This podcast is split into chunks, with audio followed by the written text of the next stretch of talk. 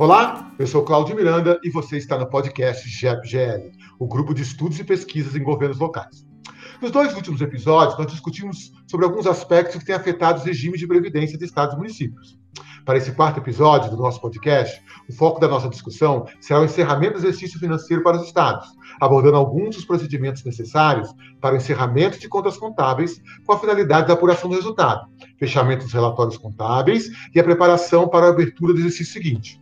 Isso vai ser baseado na portaria STNMF 548-2010, no IPC 03, de encerramento de contas contábeis do PECASP, além do anexo 1 da portaria do STN 642-2019.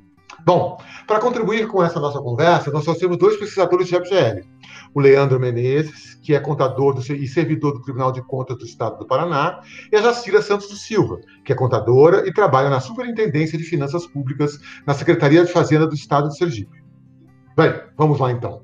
Como temos feito tradicionalmente nesse podcast, para iniciar as discussões, fazemos inicialmente um panorama do assunto a ser em discussão. E hoje eu peço para que a Jacira conte um, panorama geral sobre o assunto que estamos abordando aqui, hoje, que é o encerramento das contas do exercício dos estados. E aí, Jacira, conta um pouco para a gente o que são os pontos mais importantes da nossa discussão de hoje aqui. Olá a todos, é com imensa satisfação que participo desta gravação do quarto podcast do grupo GEPGL, ao lado de Leandro, que é um profissional renomado e competente, e vou contribuir um pouco da experiência de trabalhar com a contabilidade pública. O encerramento do exercício financeiro na contabilidade nada mais é que a verificação de saldos contábeis, aferindo se tem necessidade de ajustes, como também o encerramento de saldos contábeis que, em termo amplo, servirão de base tanto para apuração de resultados quanto para apuração, quanto para elaboração de relatórios contábeis que estarão presentes na PCA, que é a prestação de contas anuais, para cada órgão envolvido no orçamento do Estado, bem como servirá para a geração dos relatórios consolidados a nível da Superintendência de Finanças Públicas, e também é uma preparação para a abertura do sistema contábil para o exercício financeiro seguinte. Os ajustes nos quais são necessários ser feitos são análises de saldos e comparativos para diversas situações. Serve para verificar a necessidade de baixas incorporações, no sentido de observar saldos que estão presentes no balanço patrimonial há muito tempo e nunca resolvidos, verificar se há duplicidade de lançamentos a serem estornados, verificar saldo de contas contábeis de almoxarifados e se estão compatíveis com o saldo de relatório interno do almoxarifado, verificar os saldos de notas de empenho que não foram utilizados e que, por motivos diversos, não serão escritos em restos a pagar e deverão ser anulados. Enfim, são diversas verificações a serem feitas que não necessariamente tenham que deixar para o fim do exercício financeiro. Esses ajustes são detalhes que podem ser verificados mês a mês para não deixar pendências para o fim do exercício, mas que devem ter uma atenção especial no encerramento, para não haver questionamentos posteriores por órgãos fiscalizadores quanto ao acúmulo de saldos indevidos. Sobre os questionamentos que poderão surgir pelo TCE, eu deixarei para Leandro explicar melhor mais à frente. Sobre encerramento de saldos contábeis, além das rotinas de encerramento que deverão ser feitas para evidenciar o resultado patrimonial e outros controles, existem rotinas de encerramento que controlam o fluxo de informações, que são as contas de controle, como exemplo, as contas de convênio, consórcio, de direitos e obrigações contratuais e outras mais. Elas não necessariamente são encerradas no final do exercício, mas sim quando o fluxo de informação é finalizado. Por isso também que tem a rotina de abertura do exercício seguinte. A depender do sistema de informática utilizado para o encerramento do exercício, o ente público pode escolher entre a utilização da escrituração contábil e o modelo de transferência automática de saldos, sendo que esse último pode gerar problemas para as empresas públicas no momento do envio da SF, que é a escrituração contábil fiscal da Receita Federal, que busca os saldos finais do ano anterior para comparar com os saldos iniciais do ano seguinte. Então, Leandro, Sobre o encerramento do exercício, de maneira geral, quais são os cuidados que você destacaria para os profissionais de contabilidade dos estados? Olá a todos. Primeiramente, gostaria de agradecer o convite da líder do GEPGL, professora Diana Vaz de Lima, e dizer que estou muito, mas muito, muito feliz de poder participar desta gravação do quarto podcast do grupo. Ao lado do professor Cláudio e da minha amiga Jacira, que tem desenvolvido um trabalho fundamental na Superintendência de Finanças Públicas na Secretaria de Fazenda do Estado de Sergipe.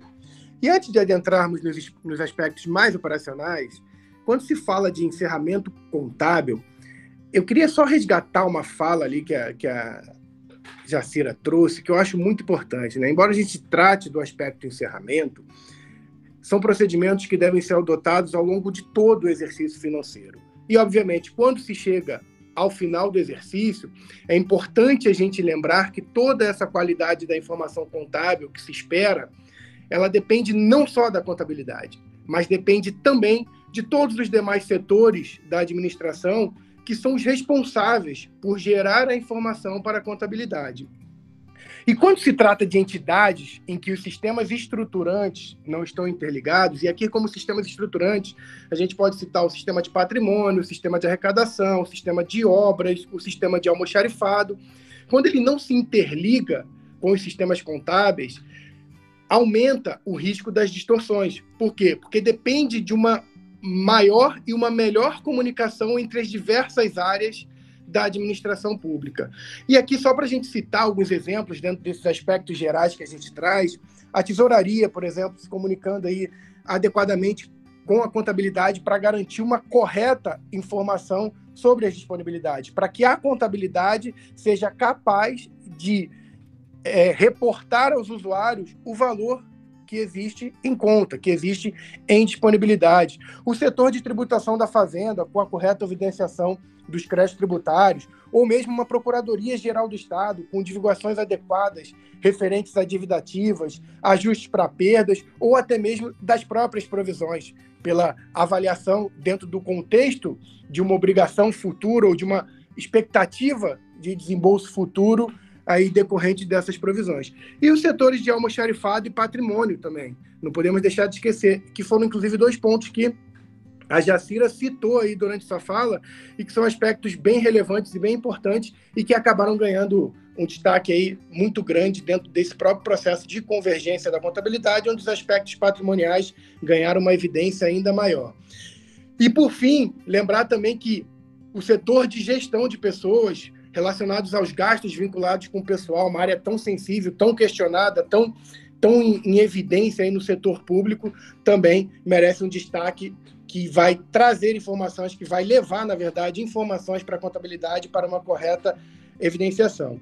Enfim, a ideia é que vocês percebam que, embora esse processo de encerramento ele aconteça dentro da contabilidade, ele depende da informação gerada pelos mais diversos setores da administração pública, todos eles com, com igual importância, que vão fomentar essa informação contábil que a contabilidade em si, em, em si vai reconhecer, evidenciar, mensurar, muitas vezes, e garantir a correta divulgação desses dados. E esses são os papéis bem relevantes aí que a gente destaca de, de uma maneira geral para esse processo de encerramento do exercício. Então, Jacira, a gente já sabe que são muitas informações a serem analisadas para que o encerramento do exercício ocorra com sucesso, né, de forma adequada. Mas quais são os lançamentos a serem contabilizados nesse momento que não podem ser esquecidos pelos profissionais de contabilidade? Então, na contabilidade, é um fato interessante que no sistema contábil temos alguns meses a mais que os 12 meses do ano civil. Eles servem para distinguir as contabilizações, não são inerentes aos processos de contabilização mensal, que normalmente é feito. Até o mês contábil de dezembro, identificado pelo número 12, ocorre toda a execução como de costume, mas ao encerrar todas as movimentações de ajustes e lançamentos habituais que são necessários, é aberto o mês 13, no qual geralmente é escrito os restos a pagar. E em algumas entidades e sistema, existe até mesmo o mês 14, com execução de algumas rotinas específicas. Nesse ponto, já se tem analisado e pontuado as notas de empenho, que serão escritas, e se há compatibilidade com a disponibilidade de caixa para o exercício seguinte. Um ponto importante nesse âmbito é que o anexo 1 da portaria da STN, de número 642, de 2019, que trata sobre as regras gerais da MSC, que é a matriz de saldos contábeis, ela orienta que mesmo o Estado tendo mês 13, os saldos de inscrição de restos a pagar, processados e não processados, que este último pode ser a liquidar e em liquidação, eles serão enviados juntamente na MSC agregada do mês 12. E desta forma, as contas contábeis orçamentárias referentes à inscrição de restos a pagar, que no sistema, a depender de sua formatação, pode estar contabilizada no mês 13, tem que estar parametrizada para enviar a informação na MC, MSC agregada de dezembro. E lembrando que a MSC é enviada exclusivamente pelo Poder Executivo, contendo as informações agregadas e não consolidadas de todos os órgãos e poderes do Estado. Passado o momento da inscrição de restos a pagar, é a hora de abrir o mês 14, para proceder com as demais contabilizações. E quais são essas contabilizações? É, uma delas são as contas contábeis de, das classes 3 e 4, que elas são as de VPA e VPD, que deverão ser encerradas em contrapartida da conta contábil do PL, de superávit e o déficit do exercício. O detalhe aqui é que, mesmo a contabilização sendo no mês fictício de número 14, a contabilização deverá ocorrer na data de realização de 31 de dezembro, sendo que essa conta contábil do PL deverá ter saldo inicial zero e também terá que obedecer à mesma compatibilidade do quinto dígito da informa é, para informar se é consolidação, se é intra, interunião, interestado ou intermunicípio. Após esses lançamentos, deverá verificar se todos os saldos de VPA e VPD estão zerados, já que elas transfer não transferem saldo para o exercício seguinte. E o saldo dessas contas, antes de seu encerramento, deverão ser levados para a demonstração de resultados de, das variações patrimoniais, para apuração do res resultado do exercício. As classes 5 e 6, que destinam a registrar o controle da aprovação e execução do planejamento e orçamento, também são encerradas entre si, com o detalhe que as contas contábeis referentes a restos a pagar escritos no exercício permanecem com saldo até os procedimentos de abertura do exercício do ano seguinte. E lembrando que tudo isso deverá ser feito antes do prazo da entrega da PCA e da MSC de encerramento, é, Jacira, tantas contas contábeis para serem lembradas, né? Mas, Leandro, em meio tantas contas contábeis que são encerradas no final do exercício, também existem contas que não passam por esse processo? Tem sim, Cláudio. Tem, tem algumas contas que não passam por esse processo de, de encerramento, mas que é importante deixar claro que elas passam também por esse processo de verificação. E aqui a gente faz um destaque especial, obviamente, as contas do ativo e do passivo que são contas que carregam saldo pela vida da entidade. E esse processo é um processo muito importante porque são contas que carregam estoques. Então, os fluxos que acontecem dentro de um exercício financeiro vão carregar saldos que vão compor os estoques dessas contas de ativo e passivo. Então, uma conta de empréstimos, uma conta de um estoque mesmo, né, de almoxarifado, uma conta de um imobilizado, enfim, são diversas contas que vão carregando o saldo aí ao longo da vida da entidade. É, mas também temos contas bem específicas aí do setor público, como as contas de orçamento, as contas de, de natureza orçamentária, elas também carregam saldo, embora a gente tenha né, uma, uma tendência a pensar sempre na anualidade do orçamento, como um próprio princípio orçamentário traz, é importante a gente lembrar que dentro das contas de natureza orçamentária a gente tem contas de restos a pagar. E os restos a pagar são justamente essa transferência de saldo que vem de exercícios anteriores ou mesmo do próprio exercício, né, valores que foram empenhados e não liquidados, ou que foram liquidados e não pagos, e que eventualmente vão ser escritos em restos a pagar e que vão carregar aí é, saldo para o exercício seguinte dentro da classe de conta lá, que é a classe 6 que trata da execução do orçamento. Então é importante a gente ter isso bem claro, que não só as contas de ativo e passivo, mas também contas de orçamento. São as únicas? Não, não são as únicas. Temos também contas de controle.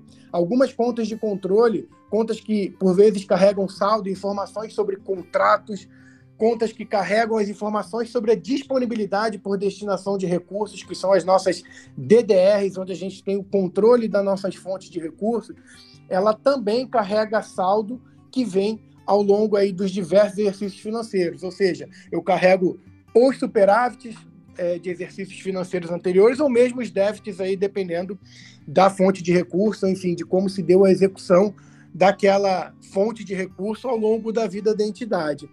Então é importante a gente ter clareza que, embora seja um processo de encerramento, nem todas as contas são encerradas, e eu tenho contas tanto da natureza de informação patrimonial, como da natureza de informação orçamentária e também da natureza de, de informação de controle que carregam saldo aí para exercícios seguintes.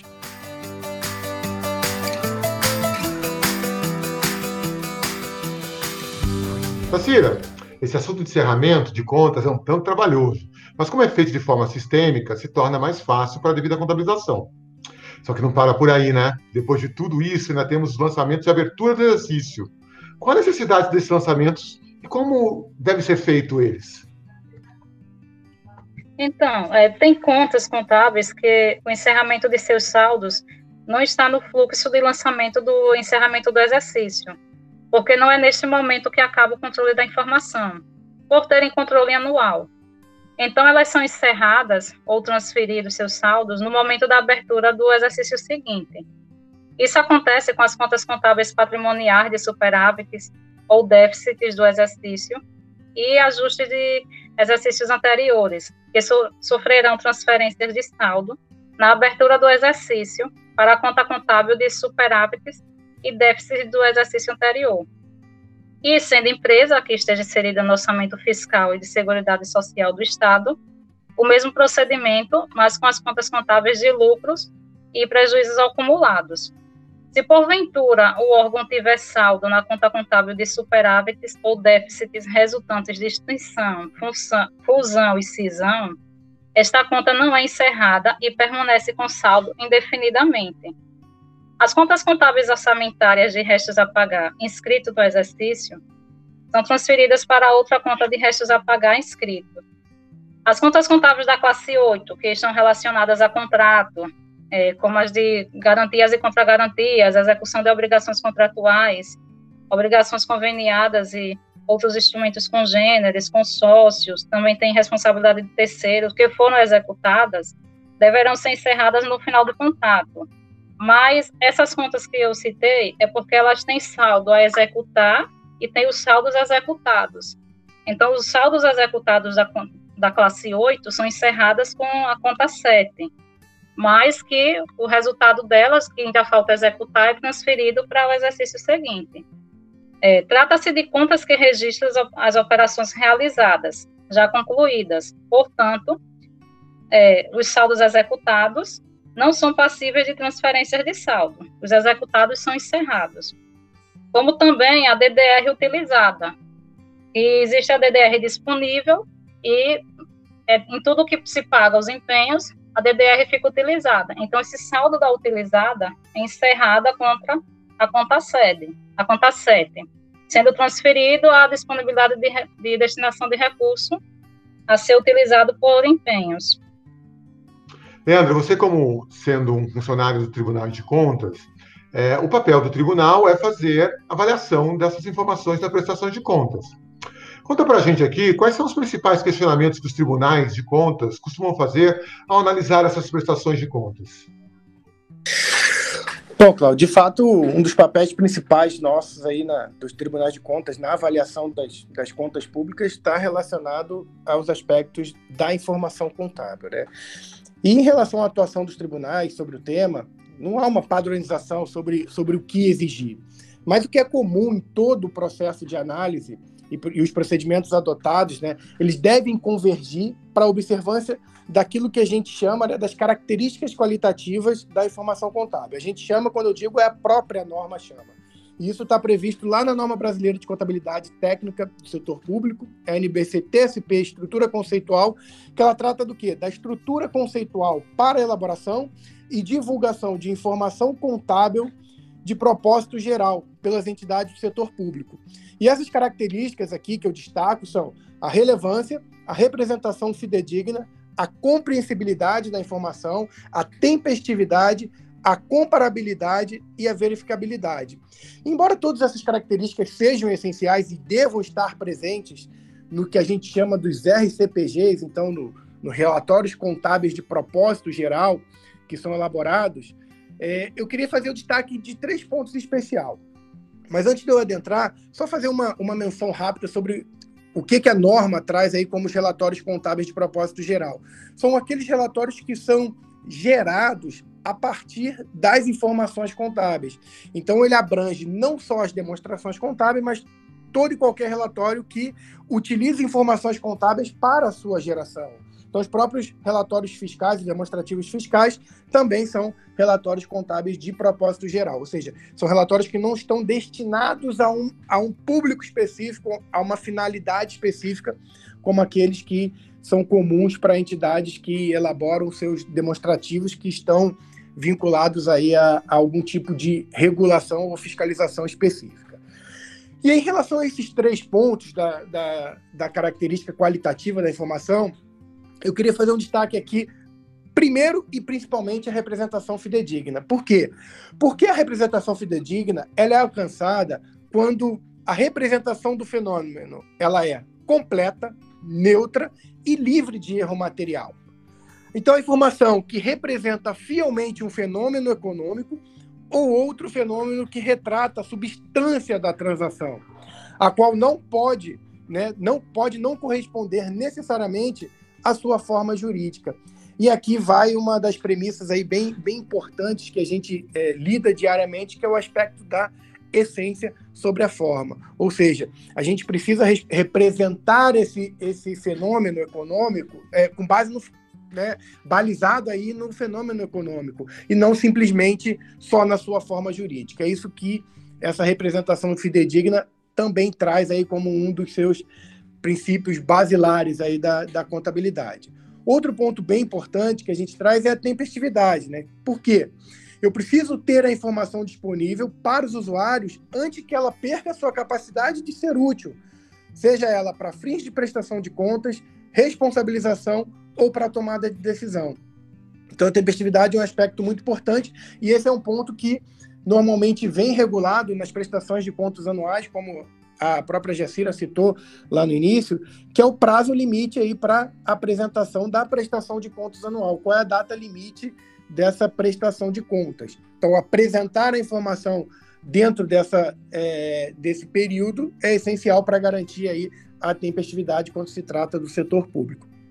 E outro ponto que eu trago aqui como destaque muito importante é a verificabilidade, que pode ser referida também como suportabilidade. Em qualquer dos casos, essa característica ela implica que a informação representa os fenômenos econômicos e de outra natureza, os quais se pretende representar sem erro material ou viés. Né? Ou ainda ele trata do reconhecimento apropriado, a mensuração ou método de representação que foi aplicado aí sem erro material ou viés. Então, é um aspecto muito importante porque porque quando a gente trata de, de registros contábeis, a pergunta que sempre vem é: qual a documentação suporte para o registro contábil? E antes desse, desse processo, nas mudanças aí da NBCT-SP, a gente tinha uma norma específica, 16.5, a NBCT-SP 16.5, que tratava justamente do registro contábil que trazia todo esse aspecto também da suportabilidade, né, da documentação suporte dos registros contábeis. E para fortalecer a implantação dessas características, é importante que a entidade que está fazendo o processo de encerramento, ela estabeleça um cronograma com data limite de atos e ações necessárias para esse encerramento. Né? E, e é importante a gente lembrar que a própria portaria da Secretaria do Tesouro Nacional, a 548 lá de 2010, que ela vem de uma, de uma regulamentação da LRF, né, do artigo 48 da LRF, que aí veio, então, como os requisitos, é, trazendo requisitos no decreto 7185 de 2010, decreto federal, e vem, então, a portaria, essa portaria 548 de 2010, trazendo requisitos adicionais. que, para fins do cumprimento do disposto né, na própria norma e em conformidade com os prazos previstos na própria Constituição Federal e na LRF, ele traz algumas datas limites para registro de atos de gestão orçamentária, financeira e patrimonial, né, para fechamento de balancete, para os ajustes necessários à elaboração das demonstrações contábeis, ou seja, a própria norma traz esses aspectos. Né? Embora seja uma norma que, que está em processo aí de, de, de revisão, ela é uma norma em vigor e que é importante aí da gente mencionar dentro desse processo de, de reflexão, de construção e de reconstrução das nossas normas e diretrizes aí que vão balizar não só os sistemas contábeis, mas também impacta aí diretamente em todo o processo de encerramento que é realizado pelas entidades. Bem, mas estamos chegando ao fim do nosso podcast. E assim eu gostaria que a Jacira e o Leandro colocassem suas considerações finais sobre os pontos que devem ser fixados pelos profissionais de contabilidade para não correr o risco de questionamento pelos órgãos fiscalizadores. E aí, Jacira, o que, que você tem a dizer para a gente? Olha, como o resultado do encerramento do exercício é a elaboração da PCA, que é a prestação de contas anuais, né? Vale salientar a importância de verificação quanto aos batimentos de informações, que é feita entre os relatórios. É, exemplo disso poderia ser o quadro de superávit financeiro, com as informações constantes no balanço patrimonial. Poderia citar também relatórios de saldo de almoxarifados, com os saldos das contas contábeis do próprio almoxarifado, né? saldos exorbitantes em contas contábeis, como a de ajuste de exercícios anteriores. Enfim, entre outros casos como também verificar o cumprimento de percentuais e limites legais né, e constitucionais na aplicação de recursos específicos. E também, isso deve ser sempre, né, mensalmente, diariamente, observar as orientações contidas no Manual de Contabilidade aplicado ao setor público, que é o MCASP, né? Diria até que é a nossa Bíblia Contábil, que foi aprovada pela Secretaria do Tesouro Nacional, a STN. No que couber, sempre dá uma verificada nele e caprichar nas notas explicativas, é, que compre, é, compreendendo a descrição sucinta das principais políticas contábeis e outras informações elucidativas quando houver a necessidade de esclarecimentos de procedimento. E, claro, lembrar sempre de evitar é, omissões e distorções em, em saldos contábeis. Leandro, suas considerações finais a, a esse mesmo tema? Bom, professor Cláudio, acho que são, são muitas reflexões que a gente faz aí sobre a questão do encerramento do, do exercício e, e, é um tema de fato que, que eu tenho muita é, é, gosto muito de falar sobre, sobre o tema, até porque quando a gente trata disso, a gente trata dos relatórios contábeis de propósito geral e são as saídas dessas de, de tudo que acontece. Né? As nossas demonstrações contábeis, e aqui me, me referindo diretamente a elas, e mesmo os relatórios fiscais, ela é a saída da informação. É, é ela quem reflete tudo aquilo que aconteceu da, na, na administração. É uma representação da realidade, ou mais próximo da realidade possível, ali dentro da, da, sua tempestividade. Então, o que, eu, o que eu sempre recomendo é que a entidade, primeiramente, estabeleça rotinas, fluxos, processos, procedimentos com prazos bem definidos que garantam que a informação chegue até a contabilidade. Porque um aspecto muito importante é a informação tem que chegar até a contabilidade. E lembrar que a própria NBC-TSP Estrutura Conceitual, ela traz que o papel desses relatórios contábeis de propósito geral é de fornecer as informações aos usuários para subsidiar os processos decisórios a prestação de contas e a responsabilização. E aí a pergunta que eu, que eu gosto sempre de, de trazer nesse momento de, de reflexão final é que cada um que seja responsável por gerar as demonstrações contábeis, relatórios contábeis de propósito geral aí de uma maneira mais abrangente, se pergunte se de fato conseguiu atingir o propósito desses RCPGs. Ou seja, eu consegui, com as informações contábeis que eu gerei, suportar o processo de tomada de decisão, eu consegui atender aquilo que se pretende com o aspecto da prestação de contas, e aqui eu não digo nem só a prestação de contas para os órgãos de fiscalização, eu amplio para a sociedade como um todo, para o cidadão, essa informação está chegando, ela é compreensível, ela está sendo de fato comunicada, e o processo de responsabilização. Então, atendendo, respondendo essas perguntas e atendendo aos requisitos, é o caminho, é o fluxo, ou seja, se eu já conseguir responder positivamente, eu já desenvolvi aí as habilidades necessárias, as rotinas e os fluxos para garantir essa informação contábil de qualidade. Senão é o caminho que a gente vai percorrer. Então é importante que, para quem ainda está implantando o processo, busque manuais, rotinas, orientações, a gente encontra bastante aí disponível. E, e eu sempre gosto de citar é, como referência, até porque foi uma rotina aí com a qual tive a oportunidade de trabalhar quando trabalhei no governo federal, que é a própria macrofunção CIAF, a 020 318, que ela trata de, ela define parâmetros aí que visam a padronização e eficiência do processo de encerramento do exercício financeiro. Ou seja, no âmbito, obviamente, voltado aí para o governo federal, voltado para a realidade da União, mas que pode servir aí como é, um documento suporte aí no, no, no, nas diretrizes que a entidade aí vai definir ao longo desse processo de encerramento. E por fim, agradecer aí a, a oportunidade da gente poder fazer junto esse podcast. Obrigado, viu, professor? É isso, gente. Estamos terminando mais uma edição do podcast do GPGL. Eu gostaria de agradecer novamente as contribuições da Jaciro e do Leandro para essa nossa edição e pedir a você, ouvinte, que assine nosso canal em seu agregador de podcast, pois assim você receberá alertas das nossas próximas edições. O GPGL está no Spotify, no Deezer e nos agregadores da Apple e do Google. Aliás, falando em próxima edição, ela tratará do encerramento dos mandatos de prefeitos e prefeitas e a preocupação que os contadores devem tomar com o encerramento das contas contábeis. É isso aí, gente. Nos vemos na próxima edição. Até logo.